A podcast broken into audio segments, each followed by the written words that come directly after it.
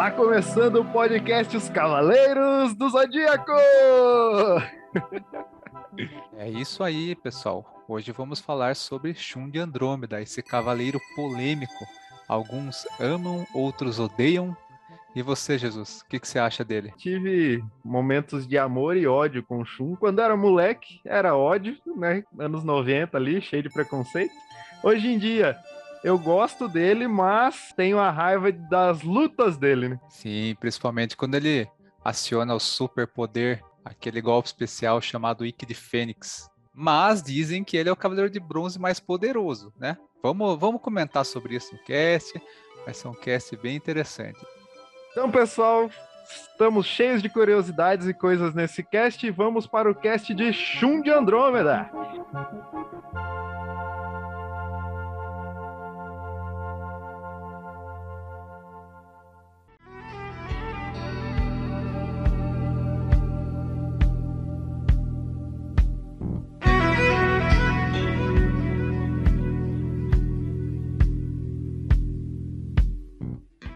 Então, então, Zé, queria falar a primeira coisa. Quando você era criança, você gostava do Shun ou você falava, ah, esse Cavaleiro Boiola aí, tudo de rosa, eu não gosto? O que, que você achava? Ah, normal, né? De criança, nossa época ela era cheia de. Hoje também, né? Cheio de preconceito, né? Mas eu não via o Shun como um cavaleiro forte, né? Então não gostava dele, não. E ainda mais a armadura dele tinha peitinho, uns bagulho assim e tal. e, e ainda era Andrômeda, que falava, cara, coisa de mulher e tal. É a mesma coisa quando, quando eu era mais novo, a galera falava que eu era parecido com a minha mãe. Aí eu falava, que parecido com minha mãe? Minha mãe é mulher. Eu sou homem. então, tipo, é o mesmo pensamento, assim, de certa forma. Na nossa época, tudo contribuía pra gente não gostar do Shun, né? Porque o, o Brasil era bastante, né? Essa questão do preconceito contra gays e tal, e a gente era criado pra ser os machão também, né? Sim. Ah, você tem que ser machão, mano. você não pode chorar, não pode ser marica. Então, às vezes, você poderia até, no seu íntimo, gostar do Shun, achar um cavaleiro foda por causa das correntes e tal, né? Mas ele era todo de rosa, todo feminino, todo delicado. Então, eu acho que muita gente não gostava dele e alguns gostavam, mas escondiam que gostavam dele, né? Faz sentido. mas vamos lá, a primeira coisa que eu queria quebrar aqui é essa questão do ah, o Shun é gay, o Shun não é gay. Quando eu era criança eu achava, ah, deve ser cavaleiro gay, mas tipo, beleza também, né? Tem pessoas gays, então talvez seja para representar. Tinha gente é. também, tava vendo na pesquisa lá, né? Tava vendo os comentários a gente falava que não sabia que ele era homem, achava que ele era mulher. Falei, eita porra, caramba, mano. Caramba. E, também, e pior que também o duro é o nome, né, mano? O nome deixa muito tipo chum. Você não, não tem uma distinção de masculino ou feminino, pode ser usado praticamente para os dois, né? E o dublador dele aqui no Brasil, né, foi o Wendel Bezerra, que ele tem aquela voz bem. É, não dá pra você saber se é uma voz de adulto, se é de menino, se é de menina, né? Sim. É uma uhum. voz meio. que deixa em dúvida também. Com certeza, Zé, que era o... não era o Enda, não, Zé. Fala coisa errada aí, não, Zé. Não, o Ender Bezerra foi o Ender Bezerra? Não, ele não era o Ender Bezerra, não. Era outro cara, que eu não lembro o nome, mas é outro cara. Não é o Ender Bezerra, é Ulisses Bezerra. Acertou, miserável. É, aí, melhorou, é parente dele. o Ender é aquele do Goku. É o do Goku. É o que vai o Goku.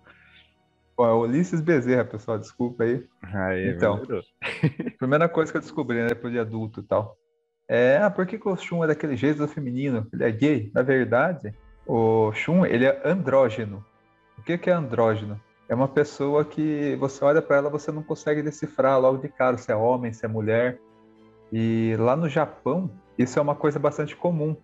É, tem bastante anime, mangá, e você vê o personagem e fala, nossa, que bonito, né? Rosto delicado, cabelo bonito, pessoa sensível, calma, né? Nossa, que mina bonita. Mas aí quando você vai ver, o personagem é um homem. vou dar um exemplo, tem o Shun lá dos Cavaleiros Zodíaco, o Kurama, do Yu Hakusho, o Taxido Mask, do Sailor Moon.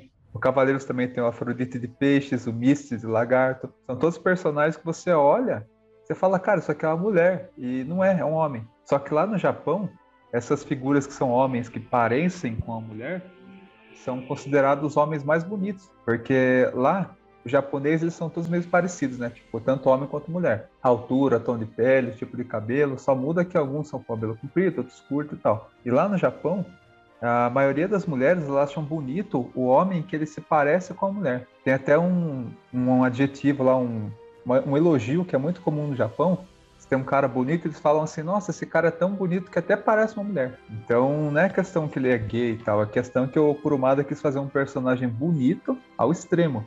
Então ele pegou, pô, vou fazer um cara bem andrógeno, tanto que até na Guerra Galáctica, que é na primeira saga dos Cavaleiros, tem um momento que tá o Shun lutando contra o Jabu, e aparece umas meninas na, na arquibancada gritando, Shun, lindo, maravilhoso, não sei o que e tal. E ele é o único cavaleiro que tem isso, né? Que tem fãs femininas histéricas gritando por ele. A gente, na época, não tinha essa bagagem. Também tem na parte do Cavaleiros de Peixes, também ele fala, chega a comentar que o, que o Shun é um menino bonitinho tal, essas coisas assim também. Ah, o Cavaleiro Algol também lá, o Cavaleiro de Prata que, que fez o Shiryu lá se cegar. Quando o Shun vai lutar contra ele antes de virar pedra, ele fala, ah, esse garotinho com rostinho bonitinho e tal. Então, é uma coisa que a gente que é brasileiro não tem essa bagagem, achava que ele era daquele jeito por ser gay, né? Mas na verdade não, na verdade é que o japonês, aquele ali é o auge da beleza.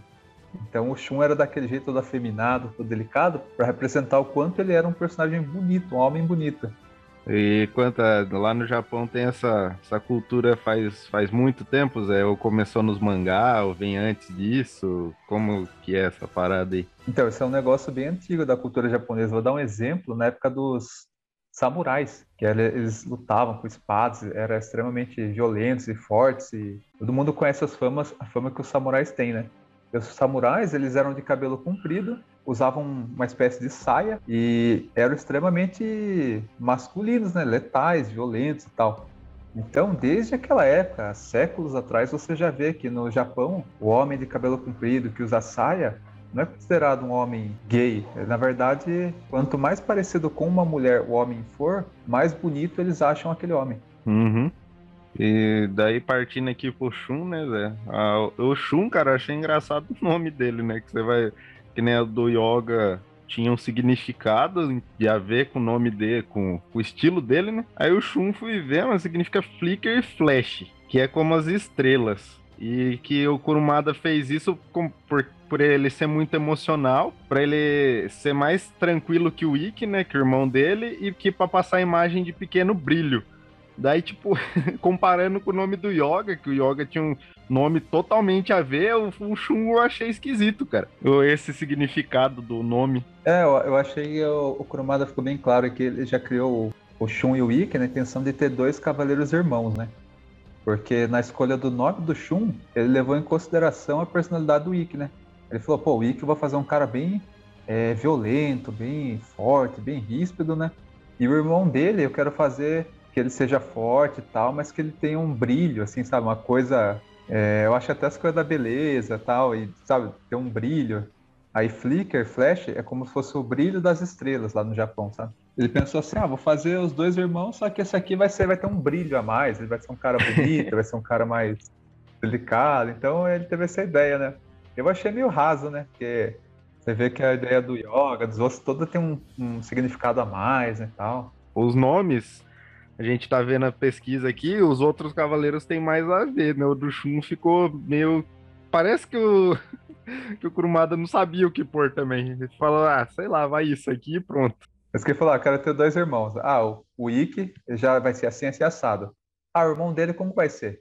Ah, vou fazer um cara com brilho, um cara bonito. Depois eu vejo como vai ser o resto. Ah, o nome? Ah, vou pôr o nome de, de Brilho das Estrelas, Shun. Deve, deve ter sido, cara, que é foda. E daí que nem aqui, partindo pra, pra aparência dele, no mangá é diferente do anime, né? No anime ele é cabelo verde, o olho, o olho é verde também, né?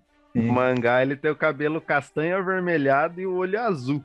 Quando eu li o oh. mangá, eu achei totalmente estranho, assim, a diferença. Daí ele acabou colocando desse jeito, não sei se porque no, no anime pra ficar cada um de uma cor, sabe? Ficar tudo certinho, porque cada um tem uma cor, né? Sim. E daí eles fizeram isso no, no anime pra ficar mais bonitinho, mais organizado. E no mangá era do desse jeito mesmo, originalzão, mais parecido com os outros também e tal. Se você reparar no mangá, tem muito cavaleiro que ele é loiro ou cabelo castanho, repete muito. E parece que no anime, é, como o anime é colorido e tal, eles quiseram colocar é, várias cores de cabelo, né? Tem cabelo azul, cabelo roxo, cabelo vermelho. Então acho que o Shun eles ficaram nesse negócio. Ah, já tem o Seiya castanho, o Shiryu é preto, Yoga é loiro, o Ikki é azul. Vamos colocar o Shun de verde, tipo, pra cada um ficar com uma cor de cabelo, né? E o, o Shun e o Ikki são os dois únicos do- dos principais, né? Que tem os cabelos que, tipo, seriam cores que não existiam pra época, né? Hoje em dia, É, seriam cores que dá pra você tingir o cabelo, né? Mas não você nascer com o cabelo azul, né? Então, Zé, eu tava pensando aqui, ó. Já lá vou eu com a minha, com a minha hospitaria já. Ah, bem. Ô, Zé, um traveco é um andrógeno, Zé?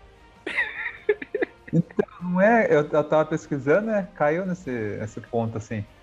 É, travesti não é, né? Porque tem aquela questão, assim, sexual, né?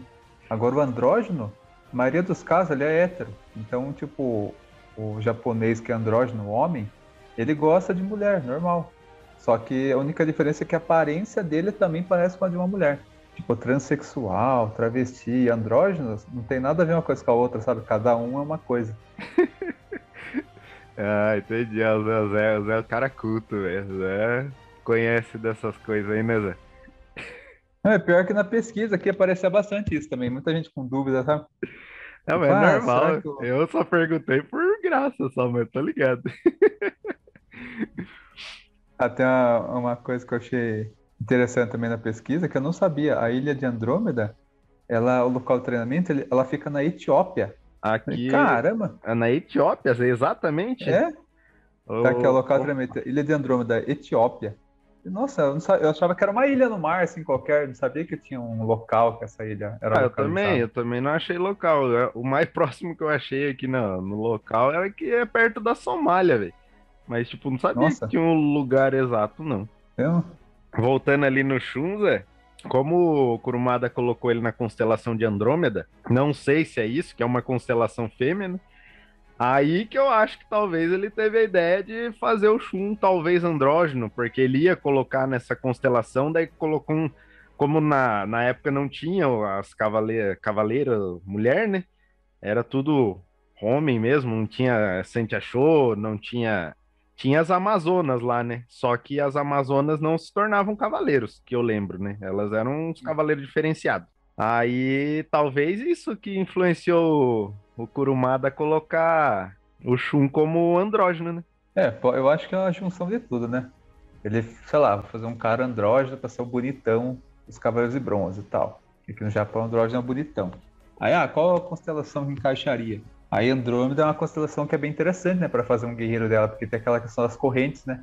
Então, talvez ele falou assim: ah, mas é, tem as correntes, ele é um cavaleiro homem, mas ele é andrógeno, então dá pra fazer rosa, porque Andrômeda é uma constelação, digamos, fêmea, né? Uhum. Então eu acho que ele foi juntando tudo, assim, ah, armadura rosa, um cara afeminado, mas aqui no, no Japão não tem tanto problema de ser rosa.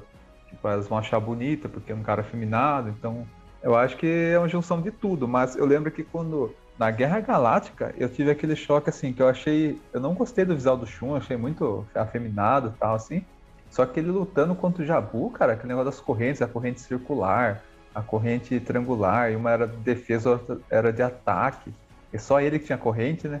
Uhum. Eu lembro que eu, eu tive esse conflito assim, eu gostei bastante do estilo de luta dele, mas eu não gostei do visual da personalidade. ah, você tem que pensar que ele é o cara com o coração mais puro da Terra, né? É o cara mais bonzinho do mundo. A personalidade dele, tipo, chega até a ser próximo de uma criança, de inocência, de bondade, essas coisas, né? Mas eu também não. Na, na época eu também não gostava do estilo dele, mas a parte das correntes era muito da hora. Porque ele conseguia se defender lá com a, com a parte redonda e atacar com a, com a parte com a flecha, né? E quando ele usava a de defesa, que é a, Corrente circular. era a corrente circular, Isso. eu jurava que tinha outro nome. Eu vi, nossa, eu vi tanto nome do, dos poderes do Shun ali, velho, que chega até a ficar perdido. Aí a corrente circular, cara, achava muito da hora, porque ele ficava com a corrente circular, né? E o cara, se fosse o cara tentasse fosse atacar, não fazia nada nele. E daí também, quando ele jogava no chão, que ele falava que ali era a constelação de, de Andrômeda, né? Que se alguém tentasse invadir ali, ia tomar o dano. Aí quando na, na primeira luta ali contra o Jabu, que ele tenta atacar, mano, a corrente regaça o Jabu, velho. Quebra toda a armadura dele, rebenta com ele. E depois você chega mais pra frente, no, no anime, você descobre se alguém segurar na, na corrente, toma um choque de 10 mil volts lá, tal. Eu falei, tá, pô, o bagulho é poderoso mesmo, mano. É, nossa, era incrível aquela, aquela luta dele contra o Jabu, né? Nas lutas é, seguintes, assim, contra os Cavaleiros de Prata, eu acho que ele devia ter sido mais daquele jeito da primeira luta. Porque na primeira luta, o que, que ele era? Ele era confiante. Ele era na dele, ele falava, ó, oh, não quero lutar, vamos tentar ficar de boa tal. Aí quando ele via que a pessoa ia atacar ele e não ia ficar de boa, ele era seguro, né? Ele ia lá, arrebentava o cara com as correntes. Ele não tinha aquela coisa de chamar o Wiki, né? Porque a partir do momento que o Wiki entrou no anime, é, um pouquinho depois ali na Guerra Galáctica, dali em diante parece que o Shun ele ficou mais frágil, né? Ele começou a ficar dependendo demais do irmão dele. Parece que quando ele não tinha o irmão dele, ele era mais seguro, né? Mais confiante. Aí depois que o irmão dele apareceu, qualquer problema que ele tinha já começava, Ike! Aí deu uma, uma caída no personagem. Ele tem pouco destaque no mangá, ele tem algumas lutas legais, e que nem já comentei, né? O nas 12 casas são as melhores lutas para mim de todos os cavaleiros. Então, nas 12 casas ele tem uma luta legal. A do Jabu, para mim, também é uma das melhores lutas, porque para mim ele foi o personagem mais da hora em apresentação, o jeito que ele foi apresentado comparado aos outros personagens, por causa das correntes e tal. No, no decorrer do anime e também nos filmes que tem, mano, todo momento o Shun começa a apanhar e daí chega o Ikki e salva ele. Toda vez, toda vez, toda vez com um negócio repetitivo e até chato, cara, de, de ver, assim, porque o, o Ikki sempre chegava para salvar ele. Às vezes salvava, às vezes apanhava junto com ele.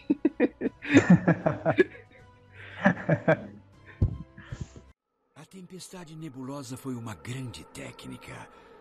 Acho que subestimei um pouco você, Andrômeda, mas não cometerei esse erro novamente.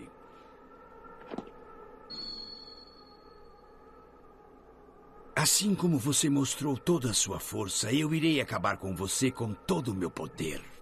Prepare-se. Descanse em paz. Chegou a hora! Regue de cordas!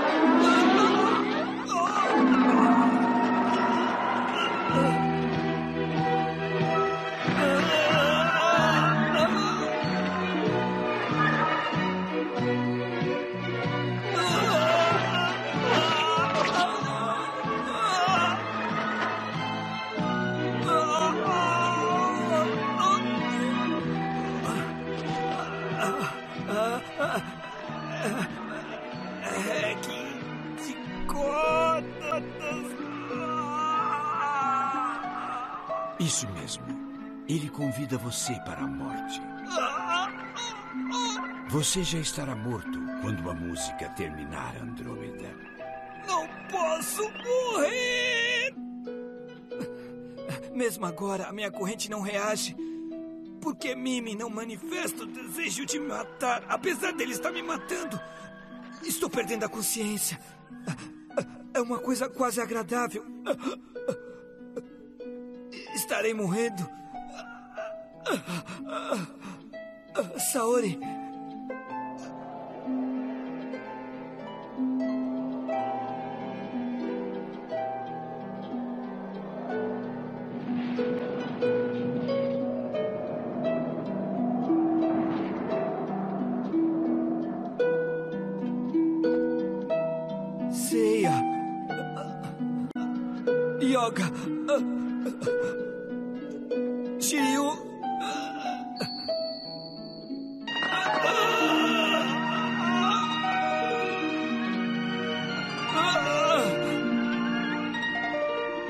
Este é o fim. Adeus, Andrômeda.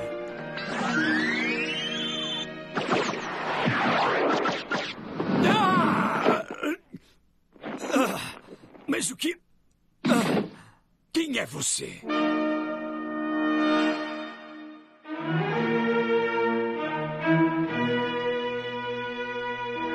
Sou o Wiki de Fênix.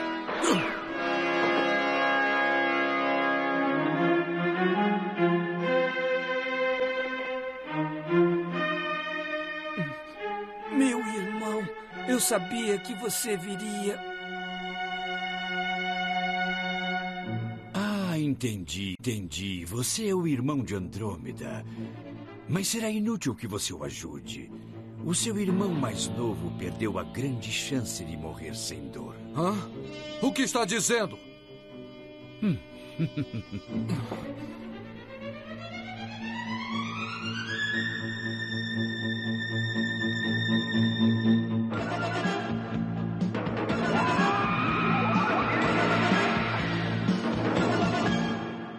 Eu também, eu, eu tentei procurar ou se tinha alguma explicação do Kurumada do porquê disso, né? Pois, que você falou, uma hora ou outra o irmão aparecer para ajudar ele, beleza. Mas se você for ver, os quatro filmes acontecem isso. E nas sagas, tipo, sempre tem um momento que o, o Shun tá lutando e aparece o irmão dele. Eu acho que a única vez que não aparece é na saga de Poseidon, que é uma das melhores lutas dele, né? Que ele usa uns quatro, cinco tipos de poderes lá contra o. Ah, é, O que o, Marina Ma- o. Marina ele tem uns golpes mó diferentes lá, daí o Shun usa cada tipo de da corrente pra, pra defender os golpes do Marina lá tal. É uma luta muito boa também. Eu lembro que tem assim, ah, o, o Marina dá um golpe que é uma aranha, aí ele faz uma teia de aranha. Aí depois o cara dá um golpe que é um urso, aí ele faz tipo uma grade assim pra prender o urso, né? Tem uma parte que é um golpe uma abelha, aí ele faz tipo uma negócio, aquele negócio da colmeia da abelha, assim, prende a abelha. Então você vê que ali é, tiveram um carinho especial com ele, né? De, pô, vamos fazer o cara lutar, né? Porque não vai ter irmão dele, não. E eu acho que ele vai ter isso mais vezes, né? Porque eu lembro que eu ficava revoltado que na revista Herói, que eu comprava todas, bons tempos, a revista Herói acho que era um real na época, baratinho e, cara, uma revista muito boa. Eu lembro que tinha lá uma classificação dos poderes e tava lá quais eram os cinco de bronze mais fortes. E tava assim, em primeiro o Ikki, em segundo o Shun. Aí depois vinha Seiya, Shiryu e Yoga. Aí eu fiquei revoltado, eu falei, pare, nem ferrando que o, que o Shun é mais forte que o Seiya. E o Shiryu, então, nossa, não sei o quê. Mas ao longo do anime você vai vendo que o Shun, ele nunca demonstra o poder total dele. E quando ele demonstra, ele foi o único que conseguiu derrotar com facilidade um Cavaleiro de Ouro, né? Que foi o Cavaleiro Afrodite de Peixes.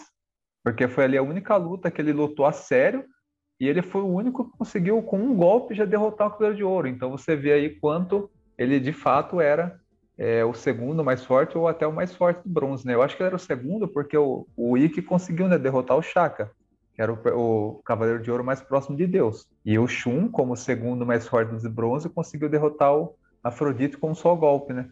Porque o Shiryu e o Sei e o Yoga não conseguiram derrotar os de ouro, né? Eles foram na base da força de vontade, né, tal. Então, Zé, e tem o, o mestre do, do Shun, né? Isso aí você viu, certeza, né? Que no mangá é o Deidalos, de Cefeu, e no, no anime é o Albion de Cefeu. Sim. Os dois, você chegou a ver se tem uma diferença, os dois, assim, em questão de poder, ou só mudou o nome mesmo? Porque, tipo, eles são da mesma constelação, né? Então, pra, pra mim, pelas pesquisas lá, pelo que eu olhei, só realmente, basicamente, mudou o nome e a aparência. Então, pelo, pelo que eu sei, não muda muito a história. O que eu lembro bastante da história do Albion é aquela cena de quando o, o, Shun vai embora da ilha da, de Andrômeda e o mestre dele fala pra ele testar ele antes dele ir embora, né? Uhum, E que ele desse um golpe no mestre dele, né? sim. Aí o Shun vai e dá tipo um soco, assim, com, sai uma bola de poder e meio que estoura uma montanha de pedras que tem atrás do mestre dele, né? Aí o mestre dele fala, ah, legal, tal, você tá com poder, boa sorte e tal. Aí quando o Shun vira as costas e começa a andar, a armadura de prata do mestre dele, na parte do braço, começa a trincar e explode, assim, ó. Ou seja, o Shun deu um golpe que passou perto dele, só que o golpe foi tão forte que destruiu a parte do braço de uma armadura de prata, mano. Imagine. É, porque o, o Shun, por mais que a gente, assim, veja ele como um, um cavaleiro fraco, o pessoal, o, no anime mesmo, não o pessoal, né? Os personagens do anime, em certo momento, chegam a comentar que ele é, é, se equipara com o cosmo dos Cavaleiros de Ouro, né? E é que o problema dele é que ele não demonstra, né? Ele não quer lutar, né? Por causa do, da alma pura dele. Ele tenta sempre sempre resolver na conversa antes de ir pra luta. Não é igual os outros cavaleiros que é, ah, vou socar esse cara até ele aprender. Não, eu, o Shun tenta trocar uma ideia, tenta convencer o- os cavaleiros a não lutarem, né? Em certos momentos, isso daí talvez você vai lembrar, Zé, em- acho que num filme ou no alguma saga, alguma coisa, eles ele consegue convencer alguns cavaleiros. Eu não lembro os cavaleiros exatos, mas eu sei que consegue convencer alguns cavaleiros a não lutar, né? Ah, isso daí eu acho que você tirou da fonte meu cu, né? Porque Na verdade, eu vi, mas da onde que você tirou essa informação? não, verdade, eu li algum Eu não lembro disso, não. Não, ele consegue convencer alguns cavaleiros e, tipo, um ou outro, umas duas lutas, vai, pra ser mais exato. Ele começa a conversar com o cara, trocar ideia com o cara, daí o cara vê meio que, ah, verdade, tá certo, e não acaba não lutando, consegue convencer o cara.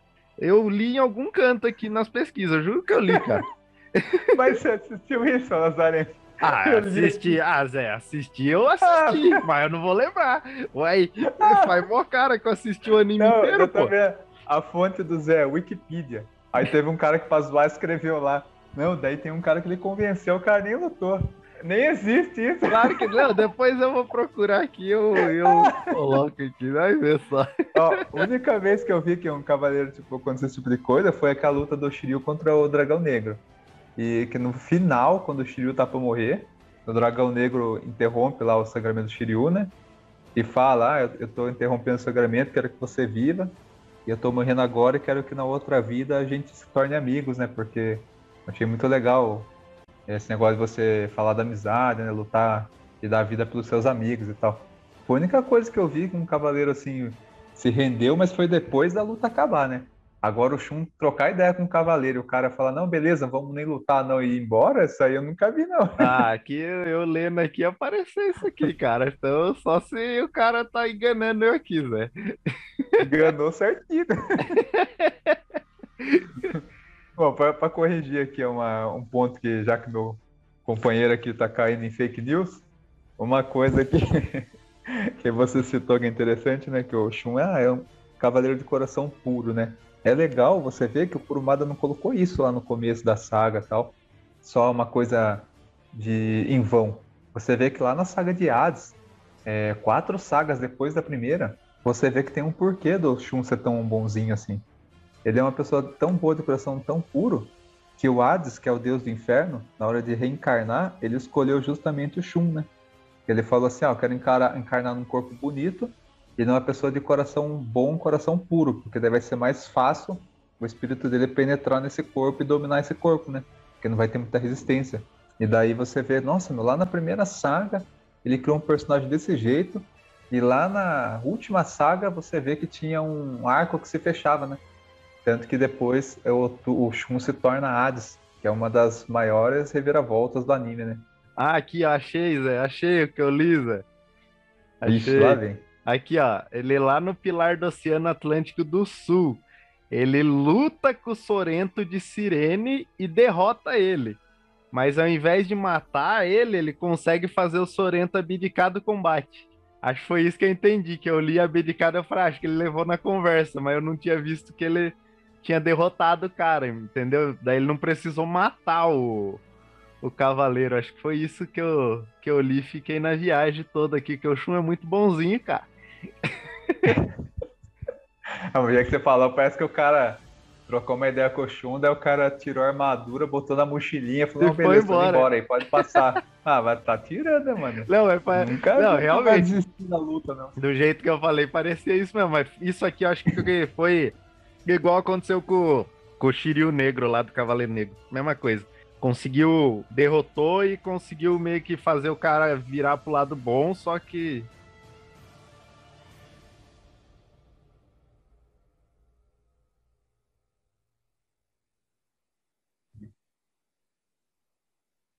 Ah, então beleza, vai. Deixa passar isso aí.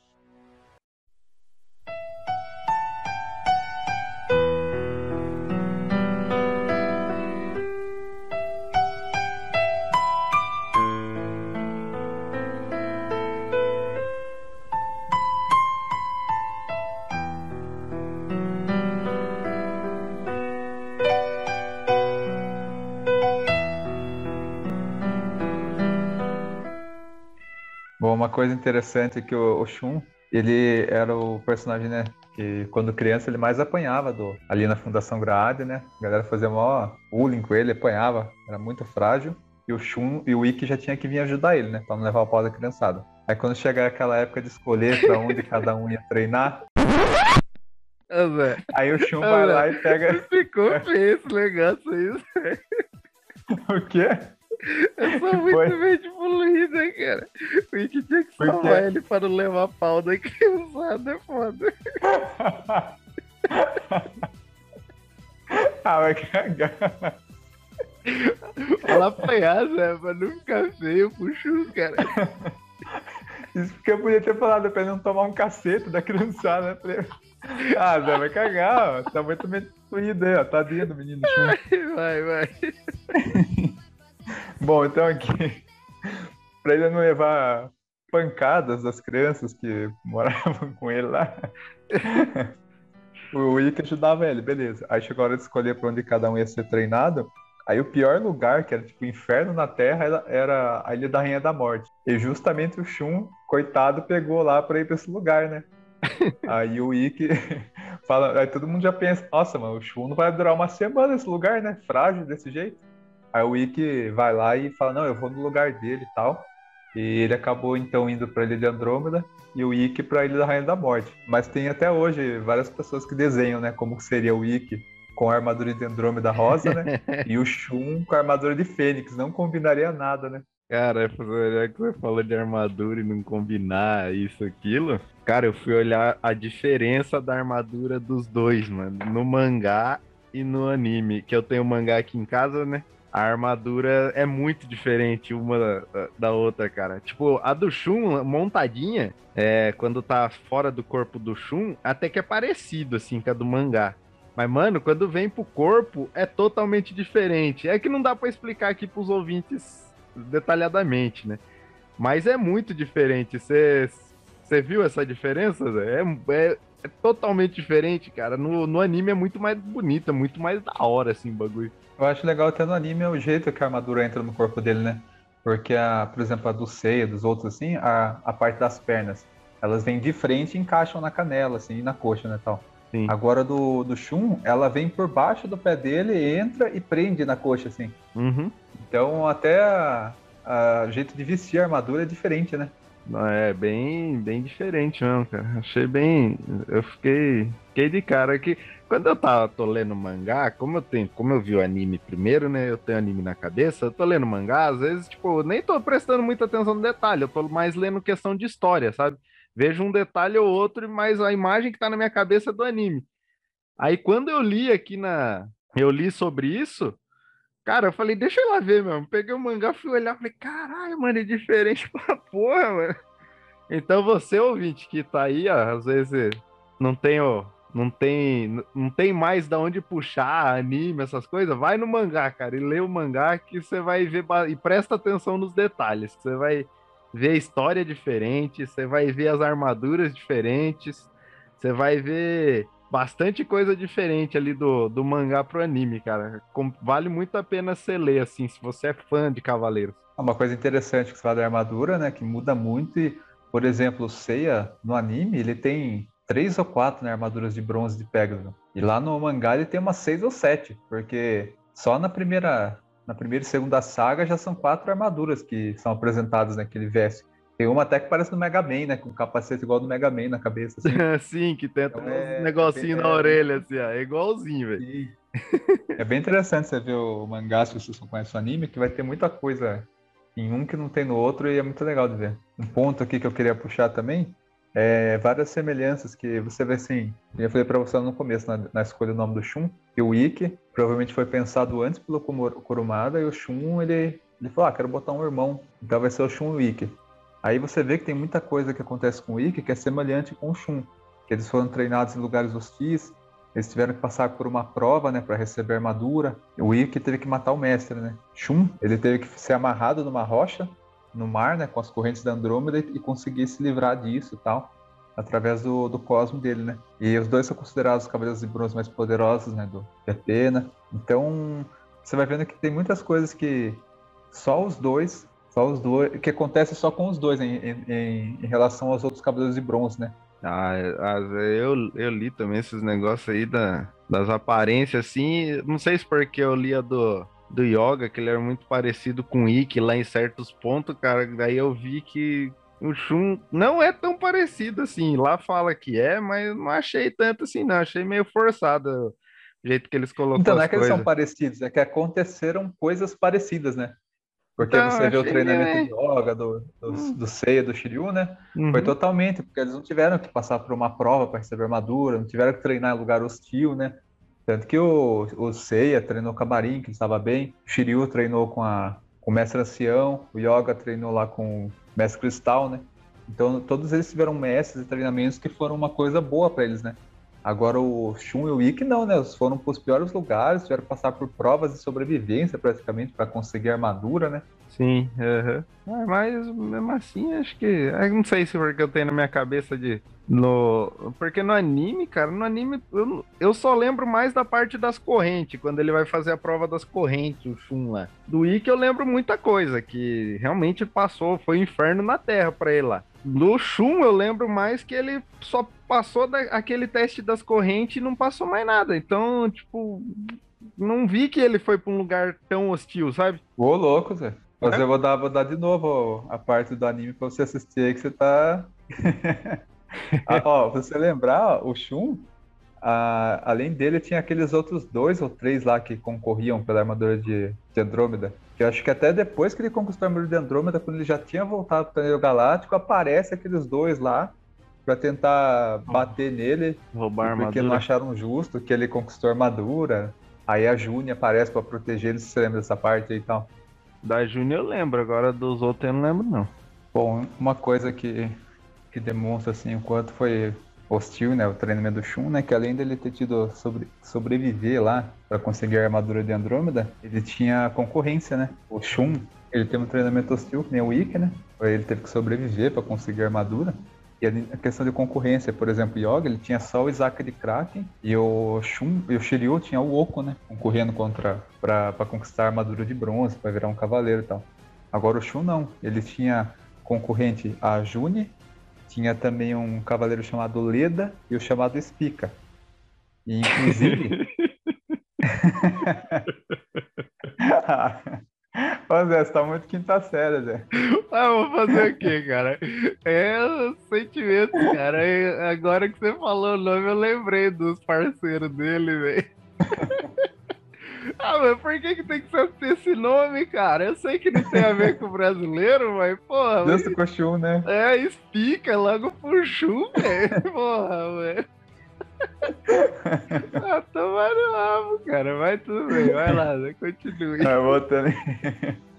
então, ele, tá, ele vai pro santuário, né? Aí quando ele tá indo pra mansão Kido, pra ele se encontrar pra ir pro santuário, pra lutar nas 12 casas, aparece né, o Leda e o Spica. E eles querem é, sacrificar o Shun, porque eles acham que o Shun tá errado, né? Ele tá contra o santuário, eles já estão bravos que eles perderam a oportunidade de ganhar armadura de bronze, porque o Shun conseguiu, né? Eles vão lá para matar o Shun. E daí aparece a June, que era uma das concorrentes, mas essa é a June de Camaleão, ela, é, ela, ela, já é uma cavaleira de prata, né? O Amazonas. Bom, e, a, e além do Leda e o, e o Spica, aparece também a June de Camaleão, né? Só que a June, ela é amiga do, do Shun, né? Então ela tenta proteger ele e tal. E daí o Leda e o Spica acabam é, dando um golpe nela, machucando ela. Daí o Shun se revolta, derrota os dois, né? E daí sim, depois de derrotar esses dois cavaleiros, ele consegue finalmente ir para a luta das 12 casas, né? Então você vê que nem depois que ele virou um cavaleiro ele não teve paz, porque além de ter concorrentes lá para conquistar a armadura, depois os caras vêm tentar matar ele ainda. Ele tem que derrotar os caras para depois ir pro santuário. Não foi que nem o Sei, o Shiryu e o Yoga que viraram cavaleiro já era, né? O Shun ele teve que concorrência uma concorrência grande e depois ele teve que matar os dois concorrentes que os caras vieram atrás dele ainda. Então, o... você falou da June, né? O... A June gostava do, do Shun, né? Queria até dar uns pega nele, eu acho. Mas depois o Kurumada meio que largou ela de lado, né? Daí ele meio que ficou sem, sem interesse romântico. Ele e o, o Yoga também acho que não teve nenhum interesse romântico, você lembra que teve alguns? O Yoga teve no filme da Eris, lembra? Aí, aí, loirinha? aí, aí o filme, eu provavelmente assisti o filme, mas eu lembrar, tchê. É, No filme da Alice começa com aquela cena clássica que é a- ela tá uma loirinha, uma bonitinha, assim, tá atravessando a rua, e daí um carro vem pra atropelar ela. Aí o próximo frame, assim, da cena, é um, fica tudo vermelho a tela. Aí você pensa, nossa, a meninazinha morreu atropelada, né? Uhum. Aí a próxima cena aparece o Yoga com ela nos braços e ele deixa umas melancias no chão, porque o Yoga tava trazendo melancia. Aí ele solta a melancia, a melancia explode, né? Porque o carro atropela a melancia e ele salva essa minazinha loirinha. Uhum. E essa minazinha loirinha, depois ela tem o corpo possuído pela deusa Ares. Ah, sim. Então o Yoga tá tendo um romance com ela, eles vão lá na beira da praia, tem um romancezinho e tal. Só que no dia seguinte a Ares toma o corpo dela e. Ah, mas só o do Yoga só tem isso, mas no, no anime mesmo, que é, o, que é o canônico. No anime não, né? No mangá que é o canônico, né? Não, não No tem, anime né? tem, Zé. Ô, louco. Saga de Hades lá, a irmã da Hilda. Ah, mas isso aí não é interesse lá, romântico. tem Interesse Pelo romântico amor de é Deus, tipo, porra, que nem o Rafa. Shiryu com a, com a Shunrei, ou o Seiya com a, com a Atena, que tipo, é constante. Igual o Ikki com a Esmeralda, que tipo, foi um amor pro resto da vida dele e tal. Mas. Ô Zé, Yoga e Yoga Freza. não, pô. O Hagen lá ficou louco de ciúme, morreu Ah. por causa de, dessa, dessa talaricagem do Yoga aí. Você me ia falar que não é Não, mas, romântico. é, mas, ó, o- a saga de Asgard não é canônica, cara. É, não é. Ah, não, vamos parar, Zé. Não, mas esse é negócio o que, é o que eu falei. É o que, tipo, o que, tem- que você comentou do filme, ok. Aparece no filme, acontece lá e morre. Aí já era. Agora na saga de ah, acontece um bagulho lá na saga de ah, mas tipo, depois nem é comentado mais. Agora do, do Ikki sempre fica falando da Esmeralda. O Seiya sempre tem uma história com a Atena, que a Atena tá no. Com a, com a Saori, né? Que tá no anime inteiro. E o Shiryu sempre teve a história junto com a Shunrei, né? Tanto que depois o Shiryu fica realmente casa com a Shunrei e tem um filho. O Yoga e o Shun não têm um interesse amoroso nesse sentido, que acompanha, tipo, o anime inteiro. O Yoga não apareceu esses dois que você falou. E o Shun a- tem a June, só que mais pra frente o Kumbrumada, é, deixou ela de lado e nunca mais praticamente apareceu no anime. Ou no mangá, entendeu? É nesse sentido. Pode até ter Eu parecido. penso, não, eu penso o seguinte, ó. Tanto o Shiryu que você tá falando aí, não tem nenhuma cena deles beijando e não sei o que. É tudo uma coisa que fica nas entrelinhas, por conta da classificação etária do anime, né? mas você vê os interesses lá, que nem você falou. A Freya e Yoga, eles não se beijam e tudo mais, mas você vê que houve alguma coisa ali, tanto que o Hagen se sente traído Não, e tal. Sim, mas é que Tem- nem eu tô falando. Tem- pode... A Saori com Seiya. Não, pode até ter tido, mas não, tipo, depois foi esquecido. Então, tipo, no meu ponto de vista, não, eles não tiveram realmente um. ah, É, é um flerte, de certa forma. Ele flertou ali, mas não é um interesse romântico, romântico que manter o anime inteiro, entendeu? O anime, o mangá inteiro. Aí beleza. é. O Zé, o Zé tá classificando se foi flerte, se foi ficada, se foi namoro, vai cagada. Ah, e você tá colocando aí coisa. Ah, o cara lá Ó, foi, salvou. e deu uma olhada assim, meio. Hum, já, já tá valendo. Ah, ah, sai fora. Assim, então o Shun teve vários interesses românticos. As minas que ficavam olhando lá na Guerra Galáctica. Ah, ele é bonito. O Afrodite queria, acho que, dar uns beijos no Shun também.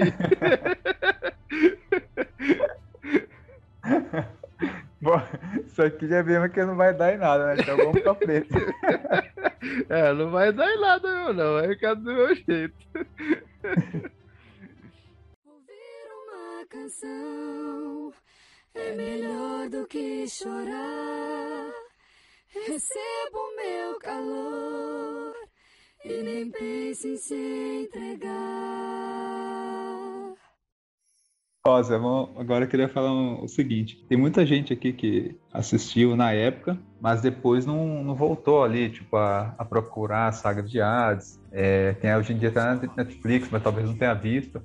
Eu acho que uma coisa que trouxe muito sentido pra mim da existência do Shun como Cavaleiro de Bronze foi a saga de Hades, cara. Porque até ali tinha muitas vezes que eu pensava, meu, o Shun não merecia ser Cavaleiro de Bronze, porque por mais que ele tenha um dos maiores poderes, ele quase não usa, dependendo do Ikki e tal. É quando chega na saga de Hades, quando revela que o Hades encarnou no corpo do Shun. Aí o Shun, que é todo sensível, delicado, quando o Hades encarna no corpo dele, você vê que ele, o cabelo dele fica vermelho, a postura dele fica tipo ereta, assim, imponente.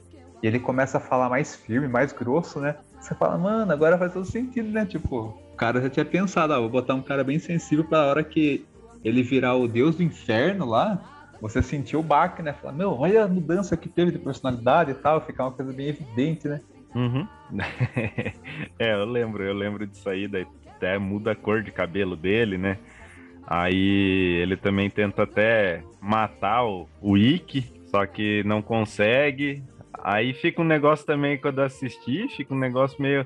Caralho, tem dois Shun, velho. Porque tinha o, o Shun de Hades e tinha o Shun, porque na, na saga de Hades, no anime, eles aumentaram a participação do Shun, né? Aí, aí nessa parte eu achei esquisito. Então, um ponto que eu acho muito interessante que justifica assim a existência do Shun, né?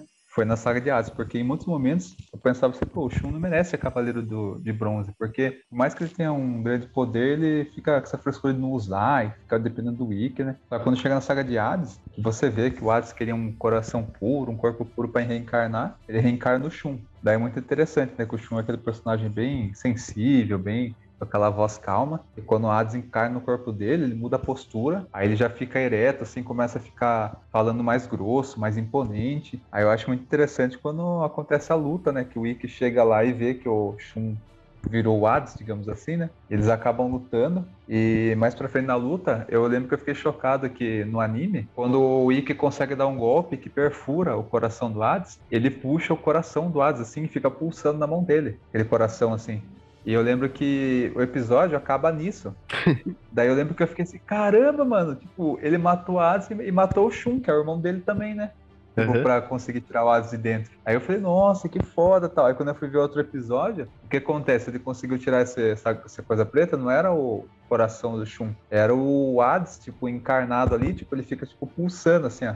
Sim. Aí o Ikki consegue tirar do corpo do Shun, né? E daí depois o esse espírito, esse, essa entidade do Hades foge lá para os Campos Elíseos, né? Que é onde vai estar tá o verdadeiro corpo dele na, na saga seguinte, que vai ser a saga dos Campos Elíseos. Mas eu lembro que quando eu assisti isso, cara, eu lembro exatamente que eu assisti, fiquei chocado, assim, falei, caramba, o Shun morreu, o Ikki que matou ele, que foda, tal. Mas daí não, foi meio que um, uma coisa para chocar mesmo, mas depois você vê que o Shun não morreu, né? Ele só conseguiu tirar o espírito do Hades do corpo do Shun. É, dos principal não ninguém morre, né?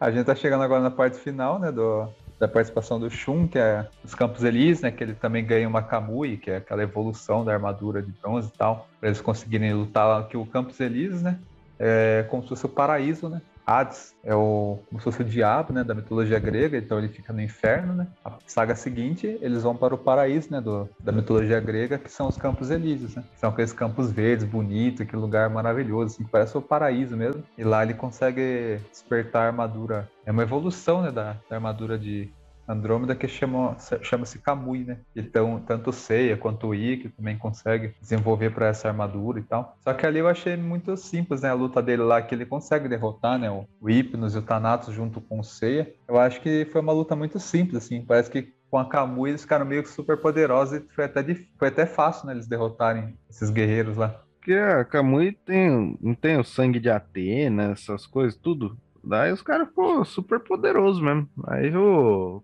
Thanatos e Hipnos lá ficaram fracos perto deles. Aí, e também, pelo menos no anime, pelo que eu lembro, o... espero que eu esteja errado dessa vez, aí, que tô mostrando aí que eu tô com a memória mais perdida que não sei o que, que eles estavam fazendo o anime correndo, né, para tentar dar final, não era? Por isso que, sei lá, as lutas foi mais curta ou alguma coisa do tipo. É que o Kurumada tinha brigado com a, com a produtora lá, porque ele queria fazer a, a parte 2 do Rig Kakeiro. E daí o que aconteceu? A produtora, a Toei, ela falou assim, ó, a gente tem tanto de grana para você fazer Santisei, tanto para Rig Kakeiro. Aí a primeira saga de Hades, que é a Hades Santuário, você vê que foi um baita investimento, né? Que foi a saga melhor animada, tem até efeitos 3D nessa saga. Uhum. É a saga, tecnicamente, é mais bem feita do Cavaleiros. Gastou muita grana. Aí, no Ring de Kakeiro, era para gastar menos, né? Porque o Cavaleiros é maior que o Ring Kakeiro. Só que o Kurumado não quis isso. Ele falou, não, quero que o Ring Kakeiro seja foda também. Aí ele foi e gastou uma baita grana no Ring Kakeiro. E daí o que sobrou, que foi um pouquinho de grana, ele usou em Campos Elíseos. Aí por isso que Campos Elíseos é aquela saga parada, com pouca luta, com pouco efeito especial Foi porque o Kurumada, o Reiudo, ele, em vez de ele usar a maior parte da grana, da grana em Hades e Elísios, ele quis usar em Rigni Kakeiro. Então, meio que acabou prejudicando é, o orçamento da saga dos Campos Elíseos, né? Então, por isso que ela é tão corrida, assim, e sem muita luta, sem muita coisa marcante. É, então acho que é por além de ter esse negócio, eles ficaram fortes lá, eu acho que foi mais por questão disso que a, a luta foi meio fácil, foi meio corrida, por assim dizer, do que por questão de roteiro mesmo. Foi é, mais cortado por causa de orçamento. A Campos eu acho muito interessante, né? O jeito que eles fecharam a história do Cavaleiros, que o Hades, né, que é o diabo da mitologia, ele vai lá e ele desperta nos Campos Elíseos o, o novo corpo dele, né, que é o corpo real dele, porque ele é um deus tão vaidoso que ele deixa o corpo dele trancafiado, lá nos Campos Elíseos, né? Agora, como os Cavaleiros foram lá atrás dele, ele teve que encarnar nesse corpo real dele, e é um corpo, assim, você vê que é um cara, né, tipo, cara totalmente imponente, bonitão, tá armadura foda, com uma espada e tudo mais, né? Uhum. Só que o Sei os demais estão overpower ali, né? Então eles vão pra cima da, do Hades, um pouquinho de luta lá e já derrotam, né? Sim, as armaduras da, da, a, do Hades e a armadura de Atena, velho, quando eles vestem a armadura, nossa, as armaduras é bonita demais, cara. Sim. Da hora pra caramba, isso é louco. É porque a gente vê esses bonequinhos da Toei, né? Quando você vê lá a armadura de Atena, a armadura de Hades. Eu lembro quando eu fui na Comic Con em São Paulo, tinha lá o lançamento da armadura de Atena. Eu falei, nossa, meu, se eu tivesse dinheiro, eu teria comprado, porque, cara, é muito bonito. Tem um capacete, tem escudo, e o Hades tem uma espada também, né? Uhum. Eu acho uma pena que o Kurumada tenha gastado dinheiro com o ringue de caqueiro e não tenha investido tanto no Campos Elíseos, porque com aquele visual, sabe, os cavaleiros com aquelas armaduras Kamui, o Hades com essa armadura com espada, a armadura de Atena. Se ele tivesse reservado grande do orçamento, cara, dava pra ter feito uma baita batalha ali, né? Ah, com certeza. E se ele tivesse feito ali bem feito, cara, que eu acho que provavelmente deve ter, ter complicado ali numa continuação, né? Daí talvez ele tivesse conseguido é, público ou conseguido mais audiência pra, pra dar continuidade lá no, no Next Dimension, né? Fazer em anime, né? Você disse. Isso, é, ele continua em mangá, né? Mas, tipo, teria mais pra continuar e fazer em anime, né? É, porque ali foi o momento que teve a briga, né, dele com a Toei, e passado um tempo ele teve uma briga também com a... publicava os mangás dele lá e tal, acabou paralisando, né, o projeto, né, o Cavaleiro Zodíaco depois disso continuou apenas no mangá, né. Uhum. Então, é que nem você falou, né? Se ele não tivesse tido essa briga, ele poderia ter feito uma baita batalha ali com esses com, contra a Hades e já emendar, né? Next Dimension num anime seguinte e tal. Eu acho que, sei lá, é, o Next Dimension continua até hoje em mangá. Eu, eu não duvido que, passado, sei lá, mais uns 10 anos, assim, Kurumada vai morrer, aí a família dele queira, fala, não, vamos agora meu pai morreu, vamos pegar o que ele fez e vamos transformar tudo em anime, né? Aí pegar o Next Dimension, fazer a continuação, né? Uhum. Mas mesmo se não tiver, apesar de não ter tido tanto efeito especial nessa saga dos Campos Elíseos, eu acho que foi um bom final de Cavaleiros. Porque eu lembro que eu fiquei feliz quando terminou assim, porque o, o que aconteceu, né? A saga de Poseidon terminou lá no, em 1990. Aí a saga de Hades, ela foi ocorrer só em 2002. Então eu lembro que eu já estava crescido, eu lembro que eu assisti, um amigo meu tinha comprado os DVDs piratão lá no, no, no camelô que tinha aqui no centro da cidade e era tudo com legenda, assim. Então foi um baita trabalho para conseguir ter acesso a isso e assistir, né? Eram vários CDs. Aí eu lembro que quando eu assisti o último, que mostra eles derrotando o Hades e daí eles voltando para a Terra. Aí o Sei encontrando a irmã dele, que é a Seika e tal. A Atena fala uma frase bonita, assim, e ali é o final oficial do anime, né, tal. Do clássico, eu lembro que eu dei uma choradinha assim, sabe? De... O olho ficou marejado. Eu falei, caramba, eu assisti esse negócio em 1995 e só agora em 2002, crescido, que eu consegui assistir o final, né? Uhum. Então, foi para mim foi bem emocionante. Para você, se lembra como foi que você assistiu, a experiência e tal? Cara, eu acho que eu fui assistir isso aí lá pra 2005, 2006, mais ou menos por aí, mas também foi na base da, da pirataria, tive que baixar e tal. A sensação, cara, eu não vou, não vou falar que eu lembro, não, igual você tá descrevendo e tudo, porque, que nem eu sou fã de Cavaleiros, é, um- é uma, uma obra que eu gosto pra caramba, assim, só que eu não, não assisto só Cavaleiros de anime, né? Então eu assisto muita coisa. Aí, às vezes, acaba a memória não, não sendo grande o suficiente pra tudo, né? Eu lembro que eu fiquei com gostinho de quero mais. Quando eu assisti ali a, a saga de Elísios, eu fiquei com gostinho de quero mais. Tanto acho que por causa daquilo que a gente falou, que foi uma saga que as lutas deix- des- deixaram a desejar, sabe? Você ficou meio que você veio daquela saga de Hades que veio com bagulho da hora, sabe? Veio com o traço do, do, do anime foda pra caramba. A história bem, bem desenrolada, tal, bem, dinâmica, bem dinâmica. Aí você chega lá no Elísios. Foi um negócio meio corrido, cara. Eu fiquei com gostinho de quero mais, assim, fiquei esperando mais, assim, do, pra ver se ia sair mais alguma coisa tal. E tanto quando lançou o Cavaleiro Zodíaco Ômega, fui na sede de assistir o negócio e me decepcionei totalmente. É, o Ômega. Ainda bem que ele é um spin-off, né? Que ele não é Cavaleiros clássico, porque o Ômega ele tinha tudo para ser uma baita saga, né? E infelizmente deixou muito a desejar. Eu lembro que o Ômega eu fui assistindo no PlayStation 4, eu conseguia num site lá conectar o PlayStation 4 e assistir por ele. E eu lembro quando assisti o primeiro episódio que mostra a Saori com um bebezinho no colo, que vai ser o no novo Pegasus, né? Aparece o Seiya já de cabelo de Sagitário, aparece a China. Meu, era, eles tinham tudo ali para ter feito uma baita saga, assim, né? De Ômega. Mas infelizmente, apesar de ter muita coisa legal, principalmente ali na saga de Palas, né? Tem muita coisa no Ômega que deixou a desejar mesmo. Uhum. Voltando no Shunza, como é de praxe nossa aqui, né? A gente começou desse jeito. Falar um pouquinho da, das lutas aí, que você acha mais foda do Shun?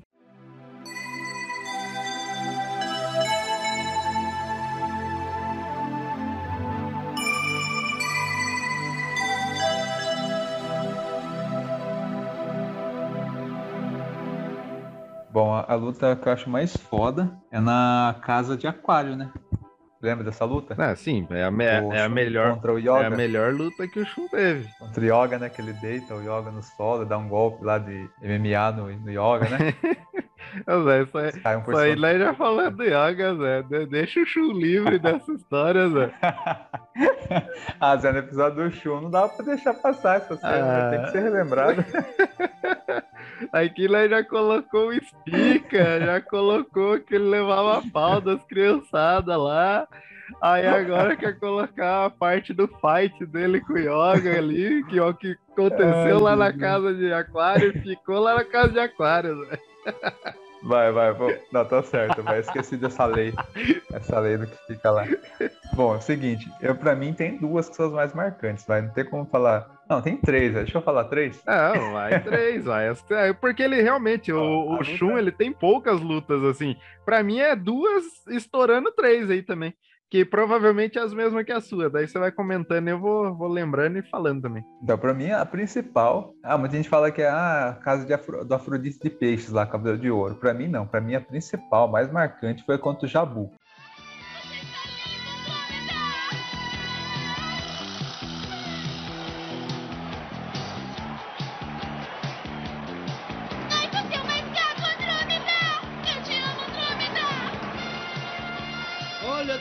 Impressionado. Você é muito populacho. Não acha melhor virar ator em vez de ser um cavaleiro?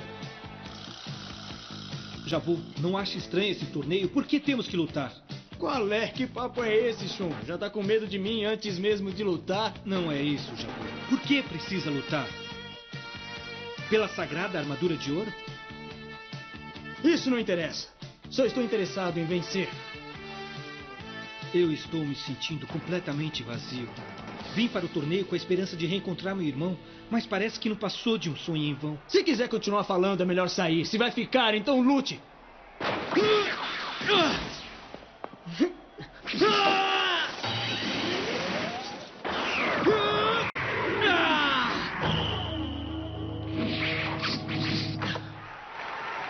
Parece que não há saída. Eu vou ter que lutar.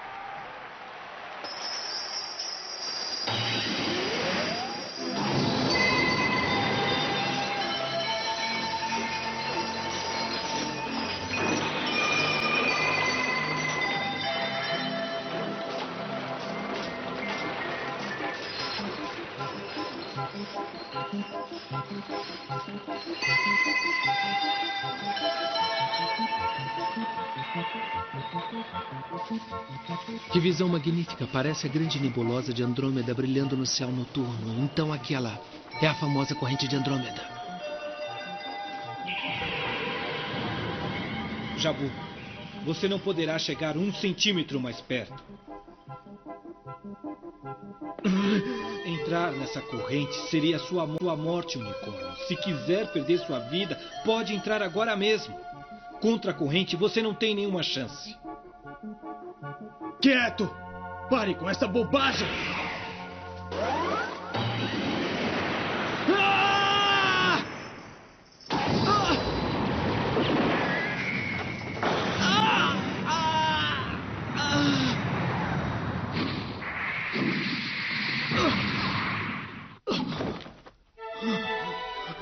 O que é isso? A corrente parece viva.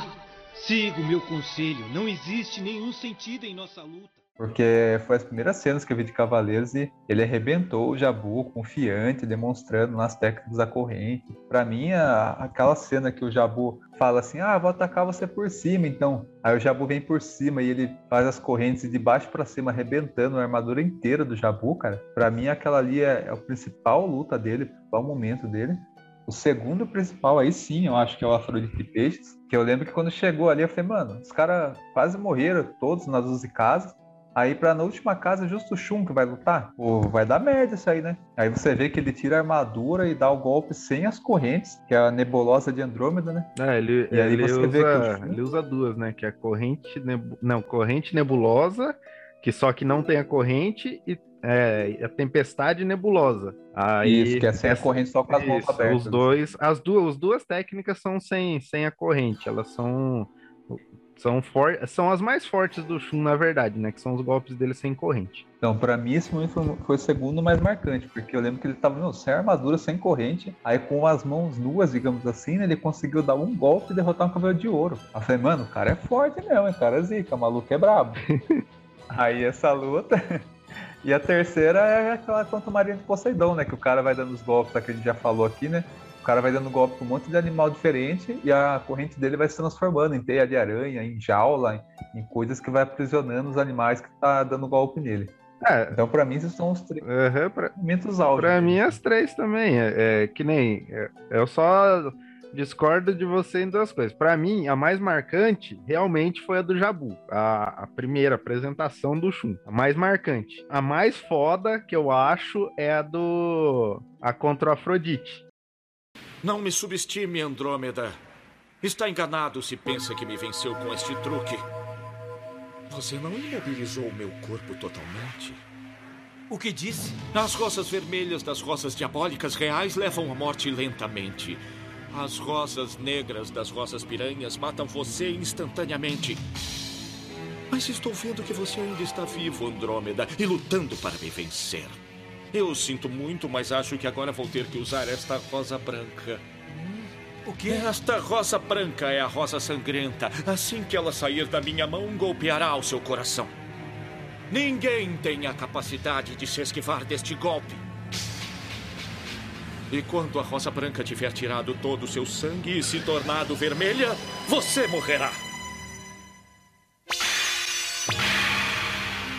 Primeiro oponente que me obrigou a usar esta rosa branca em combate. Pode ficar orgulhoso, Andrômeda. Orgulhoso, Andrômeda. Ah! Cala a boca! Ah! A corrente de ar aumentou de velocidade e eu não consigo mais me mexer. A intensidade da correnteza nebulosa não tem limites. Ora, mas como isso é possível? É isso mesmo. A corrente nebulosa pode aumentar infinitamente se eu quiser. E no fim, ele se tornará um poder incrível. Portanto, antes que ele se torne tão poderoso. Está querendo que eu me arrependa de tudo que fiz? Exatamente. Você é um cavaleiro de ouro e lutará pela justiça. Deve lutar contra Ares, a reencarnação do mal.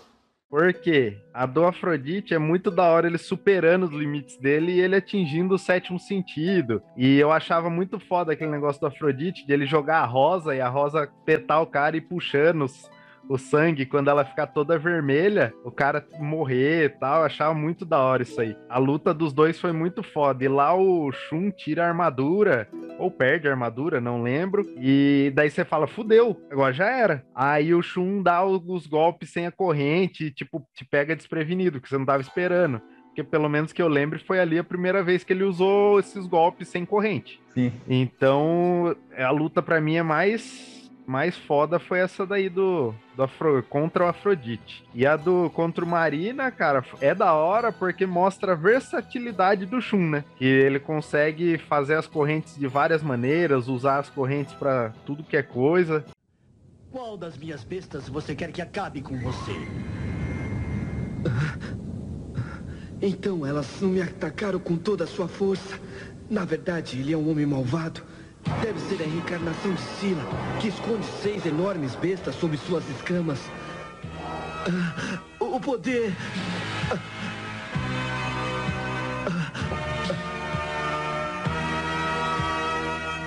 Mas o que é que há com você, Andrômeda?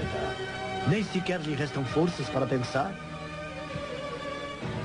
Não tem problema, eu vou escolher por você. Receberá a picada da abelha rainha no seu coração e vai se despedir do mundo. Errão da abelha!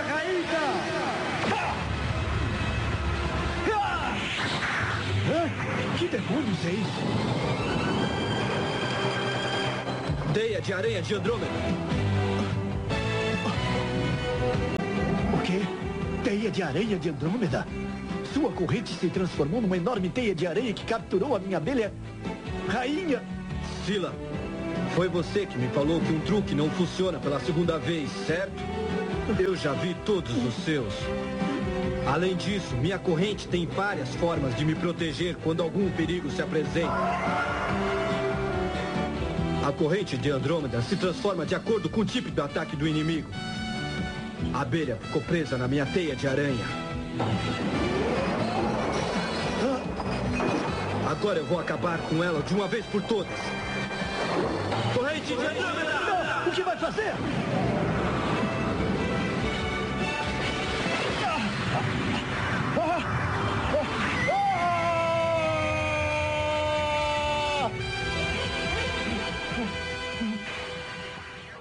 É bem da hora por causa disso e mostra o potencial que ele tem também, né? Tanto com contra Afrodite mostra o potencial dele sem a corrente e no contra o Marina mostra o potencial inteiro que ele tem de controle sobre as correntes e os poderes dele. Sim. Esse cavaleiro marinho do Poseidon se chama Io de Sila. Acho que os marinhos do Poseidon tem um melhores poderes, né? Porque cada golpe dele é um animal diferente que aparece assim em forma de cosmo uhum. indo pra atacar o inimigo. Eu acho muito legal esse cavaleiro Io de Sila.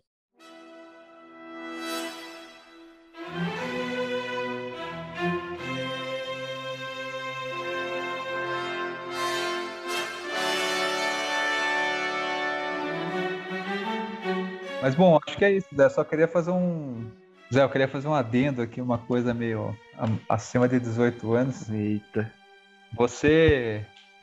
A Amazona, as Amazonas de, dos Cavaleiros do Zodíaco. Você não tinha uma coisa diferente pela June de Camaleão? Quando você viu ela, assim, aquela loirinha com tiarinha, aquela parte assim do decote que parecia aquele peitão da Madonna, né? Porque a Madonna fazia show nos anos 90.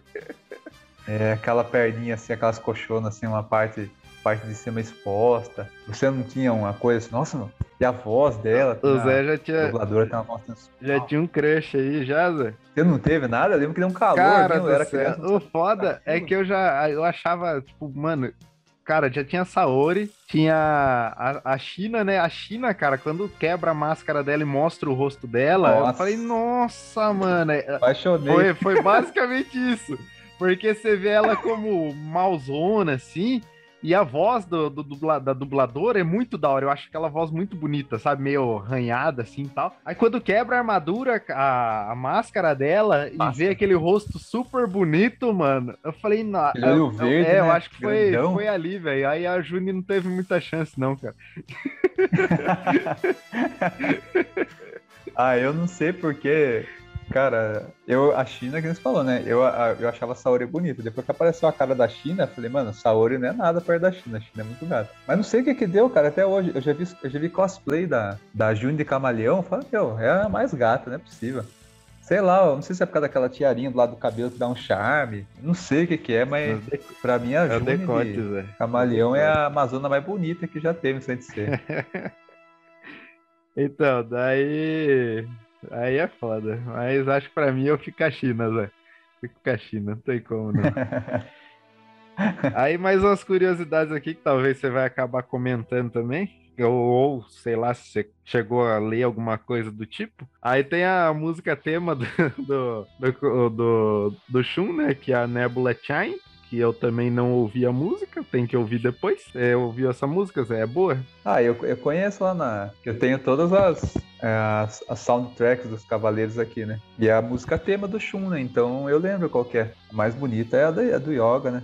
Tem como. E vamos lá, isso aqui, isso aqui, vamos ver se você viu isso aqui, ó. E lá no, no Next Dimension lá, pelo que eu tava lendo aqui, cara, o Shun até teve um destaque bom lá no, no Next Dimension, cara. Que ele conheceu o tema, ele passou pelas 12 casas tal. É, que no Next Dimension o Shun é um dos protagonistas, né? Porque ele, junto com a Saori, voltam no tempo Sim, aham. pra conseguir, nas 12 casas lá, conseguir uma cura pro Seiya, né? Porque o Seiya, depois que lutou contra a Hades, ele fica todo sequelado. É, né? o Hades dá um golpe nele que deixa ele todo zoado e que ele vai morrer em três dias lá com. Isso. Que a espada tá aproximando do coração, em três dias a espada vai perfurar o coração dele, o bagulho assim. Aí ele volta lá, só que daí, como eles voltam no tempo, a Atena, não sei o que acontece lá, que a Atena volta como bebê. Aí o Shun se ferra e fica sozinho, né? Tipo, ele voltou no tempo sozinho, daí ele tem que se virar nas 12 casas. É. Daí ele acaba encontrando o Tenma, né? Que é o cavaleiro de Pegasus da época. Uhum. E eles sobem a- as 12 casas e tal. Next Dimension eu acho. Eu não acho tão legal. É, eu queria ver em anime. Em mangá não tá tão interessante assim, não. Eu vi, vi certas partes, não li tudo também, mas é. E daí chegando ao ponto que eu queria. Isso aí, vai, já que você é o enciclopédia ambulante, eu vou pesquisar mais bosta nenhuma. Eu vou deixar você ficar falando aí o cast inteiro. O que eu lembrar, eu comento. Não, na verdade é isso, né? Já acabou o Shun. Não. não tem mais É aqui, ó, que eu vou falar, pera, não acabei ainda. Até o certo momento, no Next Dimension, acontece uma luta lá entre o Shaka e o Cavaleiro de Virgem da época, como ele voltou no tempo. O Shun tá lá metido nessa luta.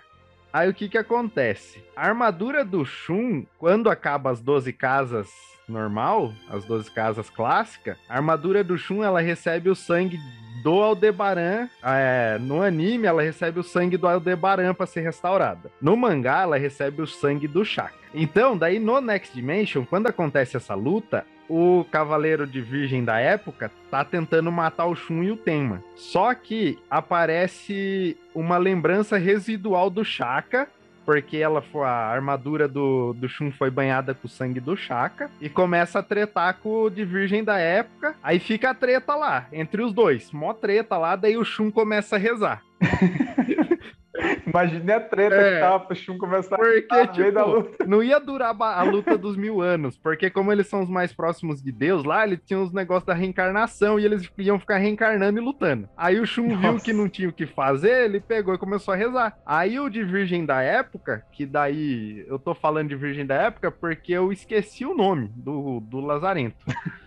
Mas beleza. Aí o, o da época lá, ele pega e vê que o Shun tá rezando e, e para e presta atenção e começa a perguntar por que, que o Shaka tá defendendo ele, por que, que o Shaka confia tanto nele.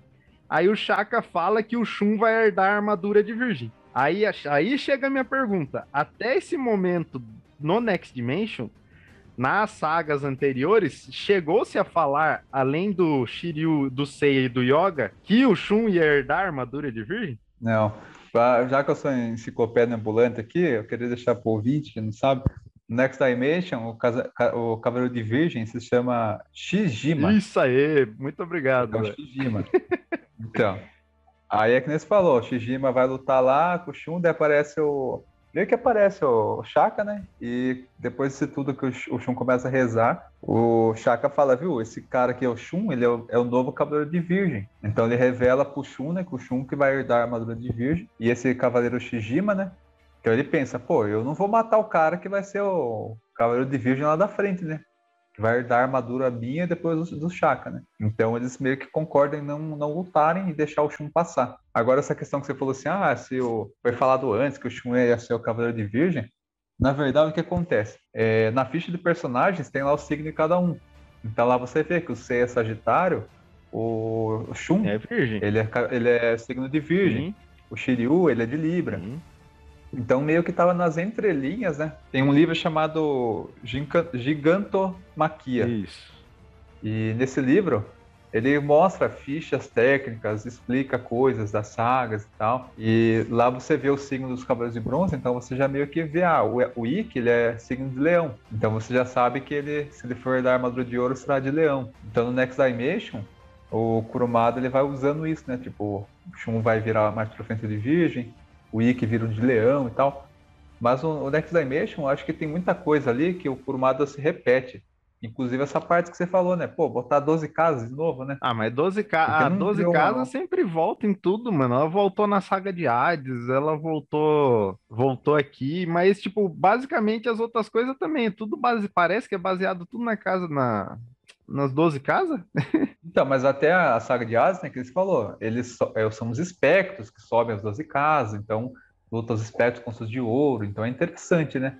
Agora você colocar o Shun, que é o Cavaleiro de Bronze, que ele já subiu as 12 casas, aí você faz ele voltar no tempo para subir de novo numa outra era, aí eu achei que ficou demais, né? Uhum. Então, o Next Dimension, eu acho que se virar anime vai ficar legal, porque tem muita coisa legal ali. Mas não é uma história que eu, que eu tenho tanta vontade assim, de ver em anime, porque eu não acho tão interessante que nem o Cavaleiros do Clássico. Para mim, o Cavaleiros da Guerra Galáctica até a Saga de Elísios, para mim, já tá ótimo ali, sabe? O resto é tudo spin-off. Ômega, The Lost Canvas, Next Dimension. Uhum. É, acho que por isso aí, ó, vocês viram que o meu conhecimento sobre o Shun não é, não é tão elevado assim.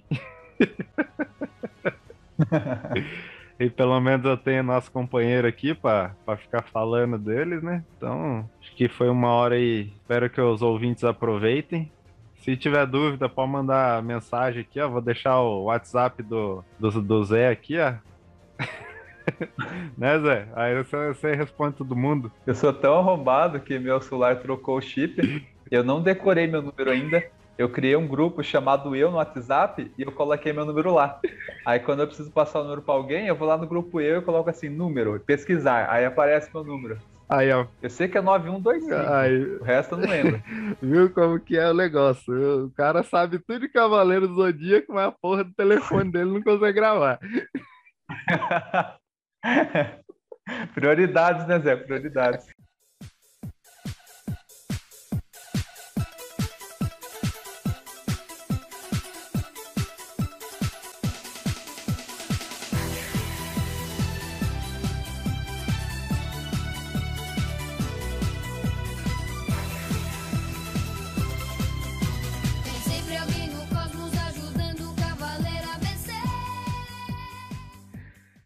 Pessoal. Valeu, falou, até mais. Falou, valeu.